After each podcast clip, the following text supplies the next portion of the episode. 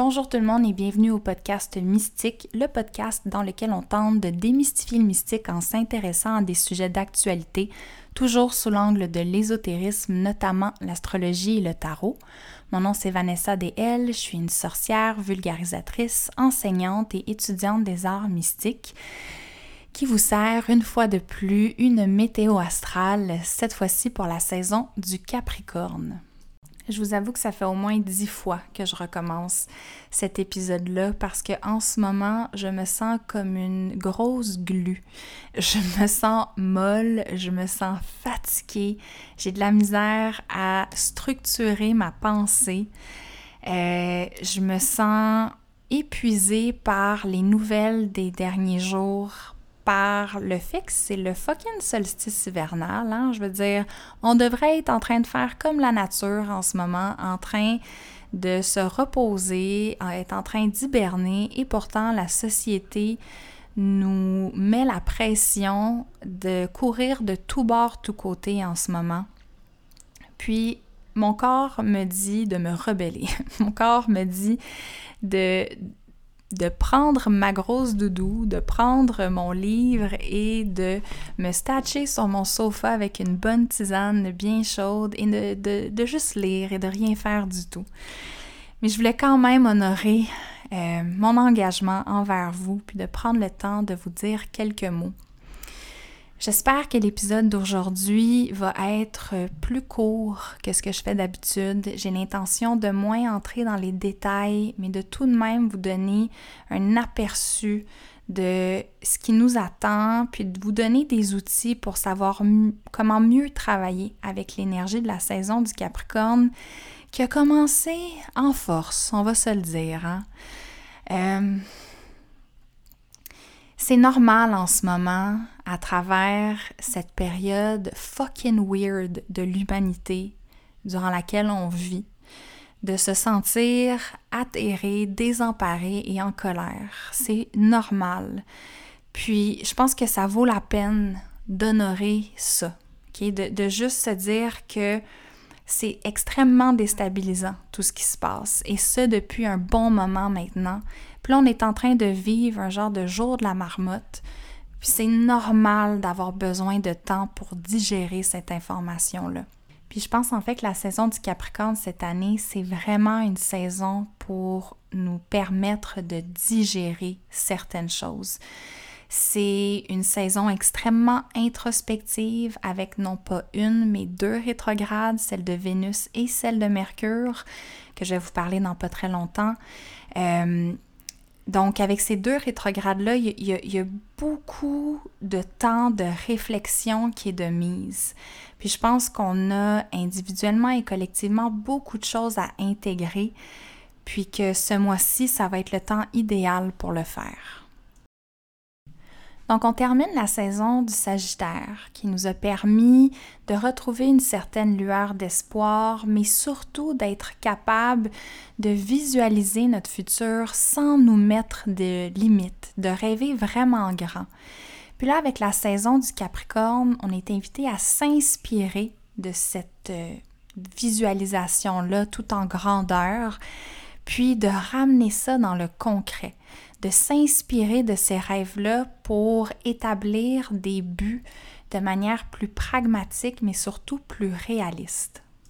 Puis je dis pas ça en voulant dire que la saison du Capricorne, c'est un moment pour établir des résolutions puis se mettre la pression d'accomplir de très très très grandes choses en 2022. C'est pas ça.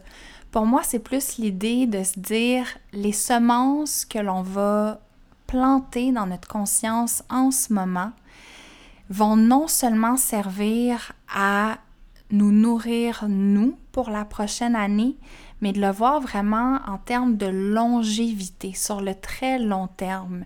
Qu'est-ce qu'on a envie de créer cette année qui vont non seulement être bénéfiques pour nous dans notre vie, mais aussi pour les prochaines générations?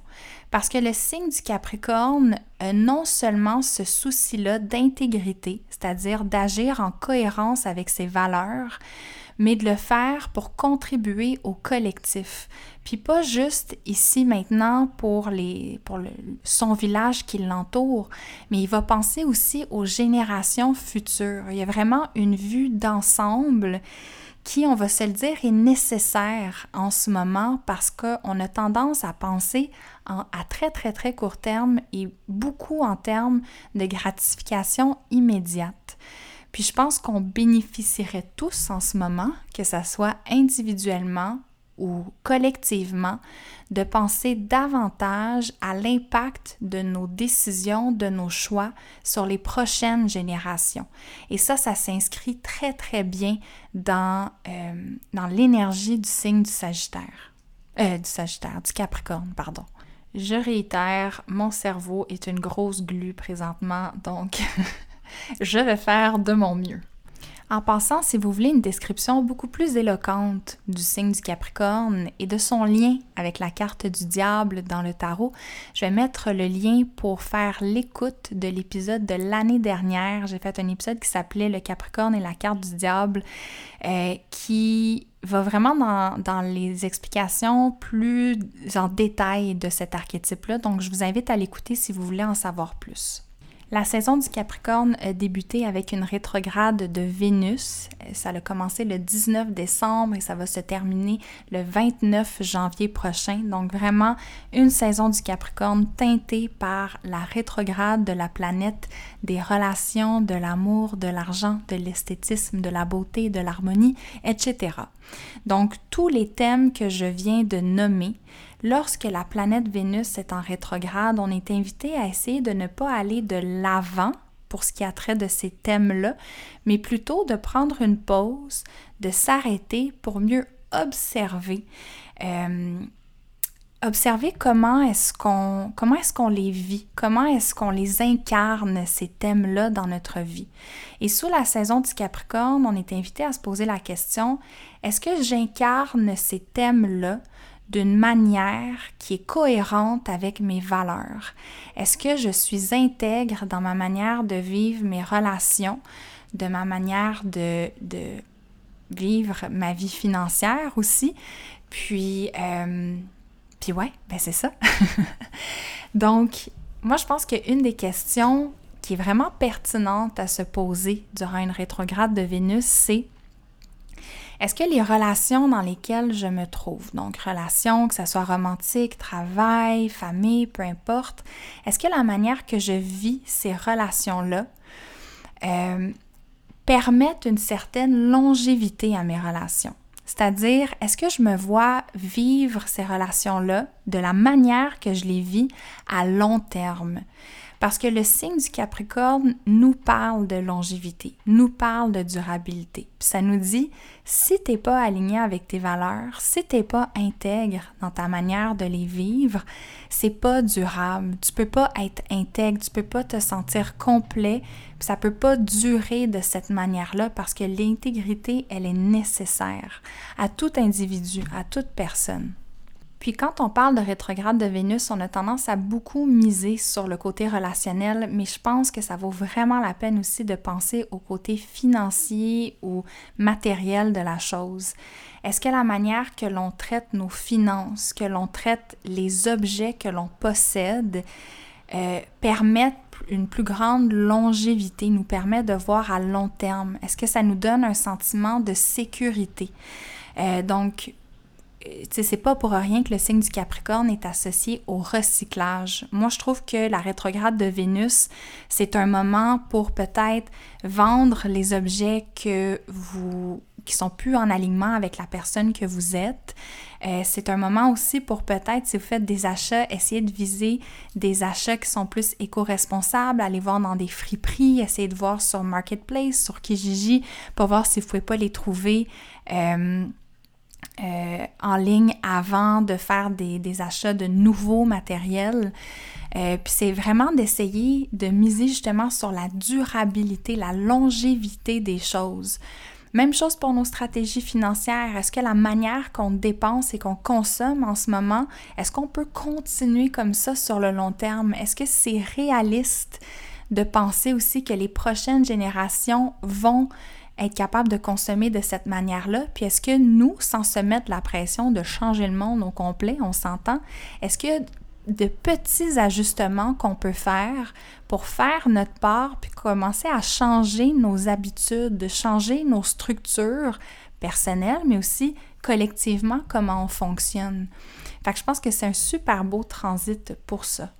Puis je tiens à préciser que cette rétrograde de Vénus-là a quand même un aspect très shadow work, étant donné les deux rencontres que Vénus va faire avec Pluton, qui se trouve lui aussi dans le signe du Capricorne. Donc le 11 et le 25 décembre, la planète Vénus vient rencontrer Pluton pour un, un côté très shadow work. C'est comme si, en faisant ce travail-là, de repenser à nos valeurs, puis de vraiment être comme profondément intègre envers ces valeurs-là, on va rencontrer des parties de nous où on va rencontrer, peut-être qu'on va prendre conscience en fait de certaines de nos actions qui n'étaient pas en alignement avec nos valeurs, puis ça va être confrontant de prendre conscience de ça. Puis il y a un élément très transformateur à ça. Fait que c'est inconfortable, mais ça nous catapulte vraiment vers un changement de paradigme, puis peut-être même un, un, changement très concret de comment est-ce qu'on fait les choses à partir de maintenant. Puis je vous dirais que ces changements-là vont vraiment se, se concrétiser ou se cristalliser surtout autour du 8 janvier, au moment où est-ce que le Soleil va rencontrer Vénus dans sa rétrograde, qui est comme un point tournant dans le narratif de Vénus rétrograde. Euh, puis c'est un moment où est-ce que ça nous prépare à prendre action, en fait, pour, par rapport aux prises de conscience que l'on fait durant la rétrograde de Vénus. Donc, comme vous avez pu remarquer, je vous ai mentionné que la deuxième rencontre de Vénus et Pluton va avoir lieu le 25 décembre. Donc, ce n'est pas un transit de tout repos pour un, noyer, un, un noyel. Oh mon Dieu, qu'est-ce qui se passe dans ma tête aujourd'hui? C'est mou, c'est mou de partout dans ma tête. Bref, ça sera pas un Noël de tout repos, surtout que la veille de Noël, on a le chapitre final du carré entre Saturne et Uranus. Vous devez être tanné de m'entendre parler de ce fameux carré-là. Mais écoutez, c'est le dernier chapitre, c'est la dernière fois que ce transit-là se perfectionne. Mais on va quand même en sentir les, les relents, les échos pendant toute l'année 2022. Mais au moins, le dernier chapitre, c'est le 24 décembre.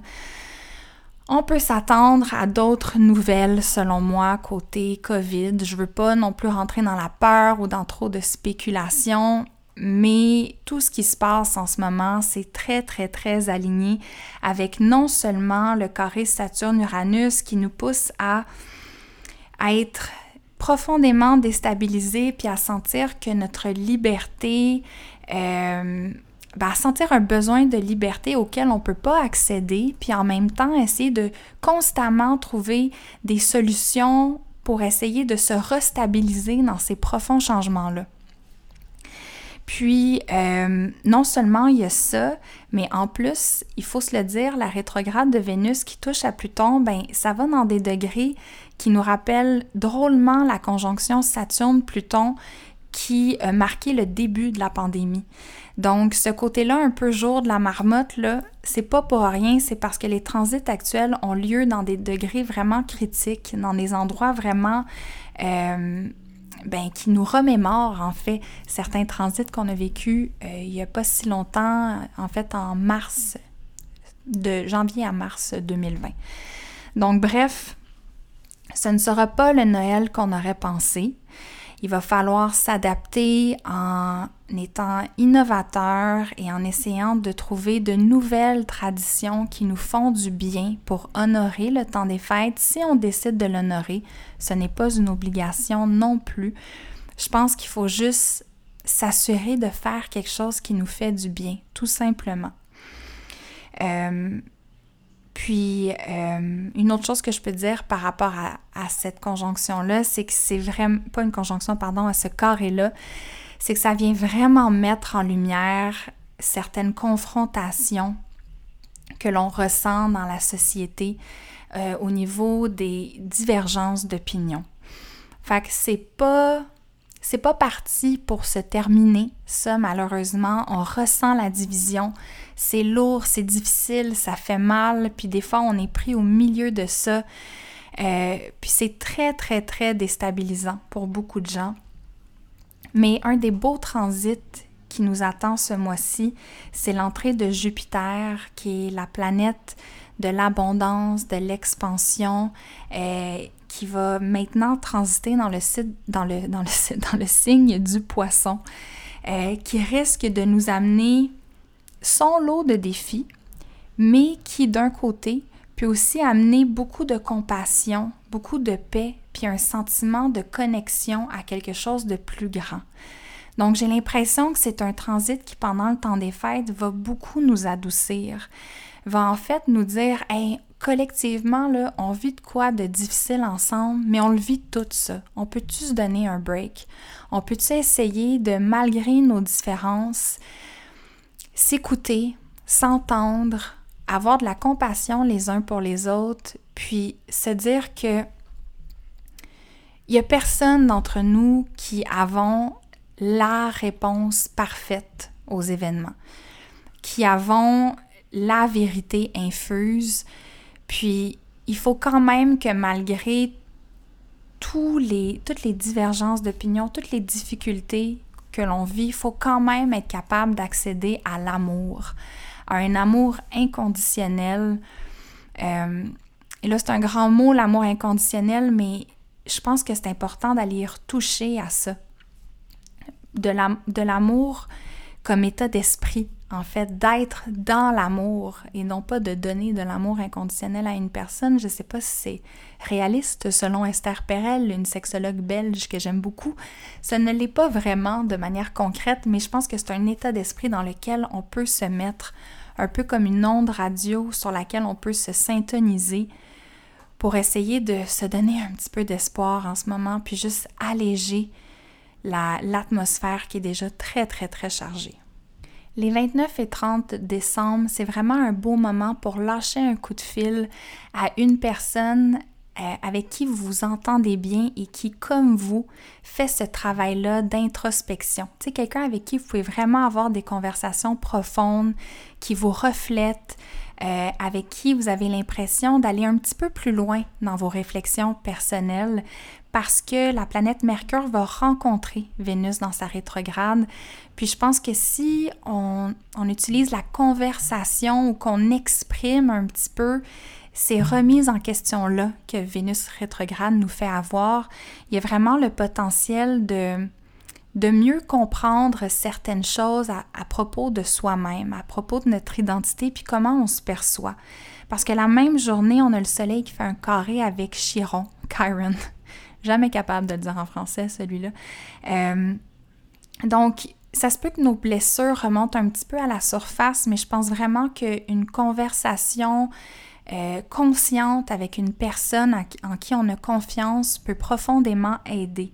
Si on n'a pas accès à une personne comme ça, permettez-vous de l'écrire. Ça, c'est vraiment une journée euh, très, très, très fertile et auspicieuse pour l'écriture, puis pour essayer de purger certaines, euh, choses qui nous habitent à travers ce processus-là. Surtout que le 30 Mercure va avoir quitté sa conjonction avec Vénus pour faire sa conjonction avec Pluton. Donc, euh, il y a quelque chose de très cathartique à ce transit-là, mais qui a le potentiel d'être très révélateur aussi. Le 31, le lendemain, donc la veille du jour de l'an, la Lune est en Sagittaire en conjonction avec Mars qui l'est aussi. Euh, donc, il y a peut-être un petit peu plus de laisser aller, un désir de liberté, euh, un potentiel d'être un petit peu plus dans l'excès à ce moment-là. Euh, moi, je vous dirais, festoyez de la manière que vous pouvez en étant conscient et consciente de, vos responsabilités civiques, j'ai envie de dire, parce que c'est le mois du Capricorne quand même, n'est-ce pas? Mais il y a quand même un, potentiel d'avoir un certain... Euh, un certain relâchement qui peut être très bénéfique et qui peut nous donner un petit peu un, regain d'énergie si on le fait de manière responsable. Quelques jours plus tard, le 2 janvier, on a non seulement la nouvelle lune en Capricorne, mais aussi l'entrée de la planète Mercure sous le signe du Verseau. Le 2 janvier, on a la nouvelle lune en Capricorne qui fait un trigone avec Uranus. La même journée que Mercure, la planète de la communication, du mental, de l'apprentissage, va entrer dans le signe du Verseau. Puis moi, je trouve ça très intéressant comme, euh, comme charte pour la nouvelle lune parce que je pense que ça va vraiment nous aider à penser de manière progressiste en ayant une vision nouvelle du futur. Si vous connaissez un petit peu le tarot, ben Mercure en Verseau, c'est l'idée d'avoir le magicien et l'étoile ensemble. Puis je trouvais que c'était un super beau euh, transit pour faire le premier atelier de la série Le Passage. Et cet atelier-là, c'est un rituel de tarot annuel, donc euh, qui va nous aider justement à nous guider pour les 12 prochains mois. J'ai très très hâte de vous l'offrir. Vous pouvez vous inscrire en passant à la série d'ateliers à n'importe quel moment. Dès que vous vous inscrivez, vous avez les liens pour participer en direct. Euh, au passage à tous les ateliers. Puis ensuite, chacun des ateliers va être mis sur Teachable où vous allez pouvoir les écouter en différé et ça pour l'année 2022 au complet. Donc même si vous ne pouvez pas participer le 2 janvier, vous allez pouvoir y participer euh, ou faire euh, l'atelier, le rituel de tarot à n'importe quel moment. Le deuxième atelier de la série va avoir lieu le 10 janvier, qui est un atelier d'astrologie pour l'année 2022 dans lequel on va vraiment voir les transits importants de l'année, mais surtout comprendre comment les appliquer dans notre propre carte du ciel. Donc, dès que vous vous inscrivez, vous avez accès à un cahier pour faire du journaling, pour déjà commencer à vous poser des questions sur ces transits-là, mais aussi pour avoir euh, certaines marches à suivre, pour comprendre comment aller chercher votre carte du ciel, puis commencer à vous préparer à cet atelier-là. C'est un atelier qui est tout niveau. Par contre, si vous voulez vraiment vous sentir prêt et prête, si vous n'avez aucune base en astrologie, je vous conseille de faire mon atelier d'introduction à l'astrologie juste pour avoir une certaine base du langage. Mais si vous ne l'avez pas fait, c'est pas plus grave que ça. Euh, je vais essayer de rendre le tout le plus accessible possible. Prochain transit, le 14 janvier, la rétrograde de Mercure débute officiellement. Elle commence sous le signe du Verseau, mais va éventuellement régresser dans le signe du Capricorne. Euh, et selon moi, c'est une rétrograde de Mercure qui va nous inviter à vraiment comprendre de quelle manière le carré de Uranus et Saturne a pris forme non seulement dans notre vie, mais aussi dans le collectif. Je pense que ça va nous aider à l'intellectualiser, à le mentaliser davantage, mais aussi à se poser des questions par rapport aux mesures, aux solutions qui ont été mises de l'avant pour essayer de restabiliser le cours des choses, autant dans le niveau personnel que collectif. Je dis ça comme ça. Donc, je pense qu'il va y avoir une grosse remise en question, une certaine marche arrière, puis on va se dire, attends, est-ce que c'était la bonne chose à faire? Est-ce qu'on peut essayer de faire les choses légèrement différemment pour s'assurer qu'on retrouve une certaine forme de stabilité à travers euh, l'imprévisibilité puis les changements auxquels on fait face? C'est définitivement une rétrograde de Mercure qui va nous inviter à penser outside the box à vraiment trouver des solutions nouvelles à des problèmes que l'on commence à comprendre et auxquels on commence à être habitué, puis à se dire, OK, y a-tu une autre manière de faire, là? Parce que là, ça n'a pas de bon sens. Donc, euh, on verra rendu là. Mais sinon, le 17 janvier, sortez vos mouchoirs, la gang, parce que ça risque d'être une pleine lune forte en émotions. Et je ne mâche pas mes mots parce que la pleine, dans cette pleine lune-là, en fait, la lune va être en cancer. Cancer, pardon, il va s'opposer euh, au Soleil en Capricorne, qui lui va être en conjonction avec Pluton. Donc, on a la lune en cancer qui déjà est extrêmement émotive, qui nous invite à prendre soin de nous, à prendre soin de ceux qu'on aime, à avoir vraiment nos émotions sur, qui, qui refont surface et qui sont très très près de nous. On a le nez collé dessus et on peut tout sentir. Et cette lune-là est en opposition avec Pluton qui nous parle d'intensité. Euh, vraiment, là, c'est comme... Euh, c'est atomique, là, Pluton. Donc, on peut penser à des émotions atomiques, à des émotions assez explosives qui nous font puiser dans le plus profond de nous-mêmes, mais il y a quelque chose d'extrêmement healing, de très guérisseur. Mon Dieu, ça se dit pas très bien en français. De très healing à cette pleine lune-là. Donc, si vous avez un un rituel à faire de guérison euh, ou un rituel à faire par rapport à votre shadow work. C'est un gros terme le shadow work euh, ce mois-ci, je le sais, mais c'est parce qu'il y a tellement de, de, de, de transit importants avec Pluton. Puis de transit important avec Pluton, mais qui implique des planètes en rétrograde, que pour moi, il y a vraiment cette essence-là de puiser à l'intérieur de nous dans des endroits qui sont moins confortables, mais qui ont un potentiel extrêmement sais, oui, c'est cathartique, mais ça va laisser place à un renouveau après, à quelque chose d'intégré, puis qui va nous faire sentir libérés, puis un peu plus légers après. Donc, ça va être une pleine lune très, très forte en émotion, mais qui a le potentiel d'alléger les choses par la suite. Le lendemain, le 18 janvier, il y a non seulement les nœuds lunaires qui finalement changent d'axe pour entrer dans l'axe taureau-scorpion, ça je vais vraiment en discuter plus en détail dans l'atelier de l'astrologie de 2022, mais aussi la planète Uranus qui termine sa rétrograde, qui retourne en marche avant et euh, ce faisant, elle change de direction en faisant un carré encore à Mercure et un trigone à Vénus. Donc, on risque de le sentir, ce changement de direction-là, parce que, euh, en fait, quand une planète personnelle, comme Mercure ou Vénus, euh, change de, de, direction, débute une rétrograde ou la termine, on le sent beaucoup d'un point de vue personnel, justement. Mais quand c'est des planètes euh, quand c'est des grosses planètes comme Uranus qui changent de direction, ça, ça vient vraiment nous shaker au niveau collectif. Donc, ça, risque d'être beaucoup dans l'actualité que ça va se faire sentir. On peut s'attendre à beaucoup d'inattendus, des surprises, quelque chose d'un peu chaotique. Donc, j'ai bien hâte de voir ce qui va en résulter euh, autour du 18 janvier prochain. Euh, on verra bien. on dirait que j'essaie de pas trop spéculer là-dessus.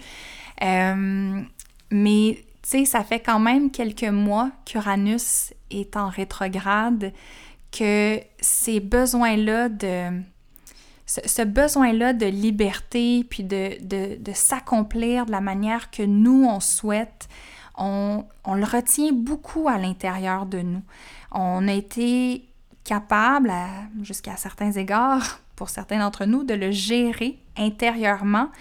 Mais là, j'ai l'impression que ça va vouloir ressortir, que c'est comme si on va se dire, OK, on a besoin de vivre, on a besoin de vivre notre vie, puis ça risque d'encore, avec le fameux carré Saturne-Uranus, ça risque d'encore se heurter à ce, ce, ce besoin-là de quand même devoir stabiliser la situation au niveau planétaire, au niveau collectif. Donc, ça risque de créer beaucoup de confrontations, beaucoup d'inconfort, mais écoutez, après on va vers l'avant, on verra ce qui va arriver.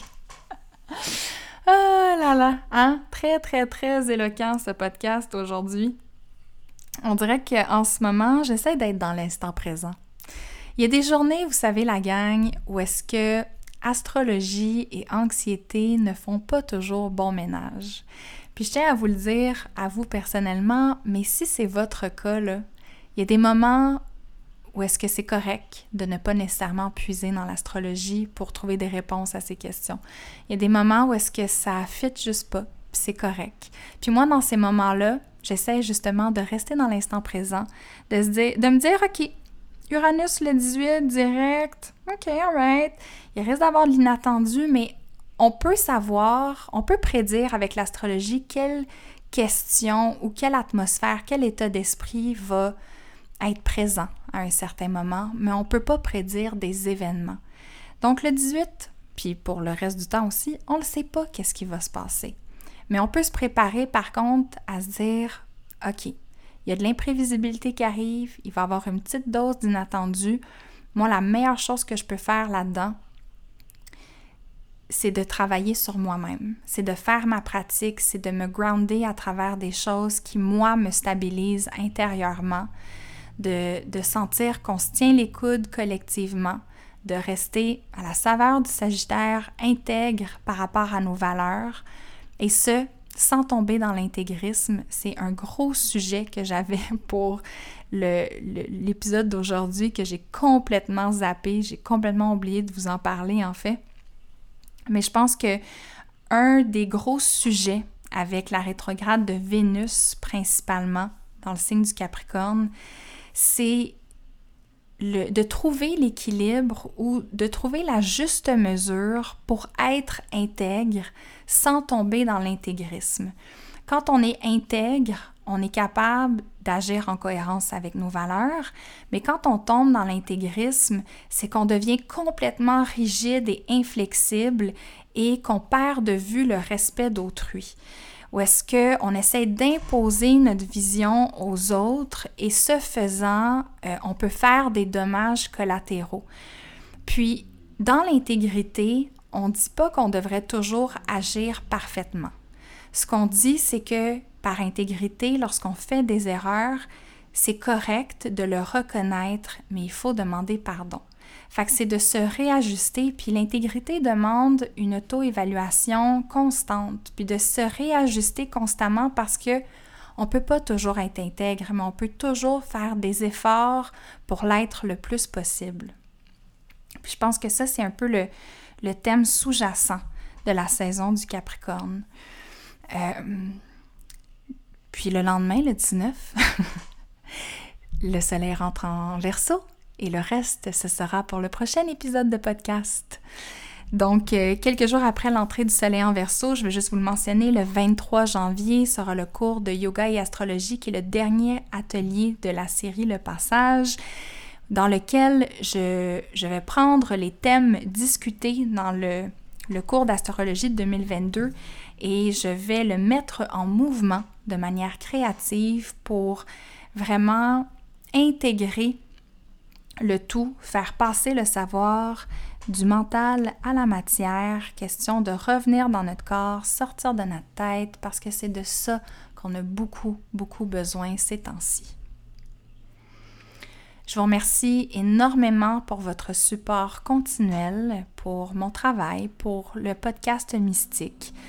Pour me supporter, la meilleure manière, c'est de le partager, de donner 5 étoiles sur Apple Podcast. Vous connaissez euh, la vieille rengaine, mais sincèrement, comme je vous le dis souvent, c'est une autoproduction, c'est moi qui fais tout de A à Z. Il y a des mois où est-ce que c'est plus facile que d'autres, comme vous pouvez en constater euh, par vous-même, n'est-ce pas?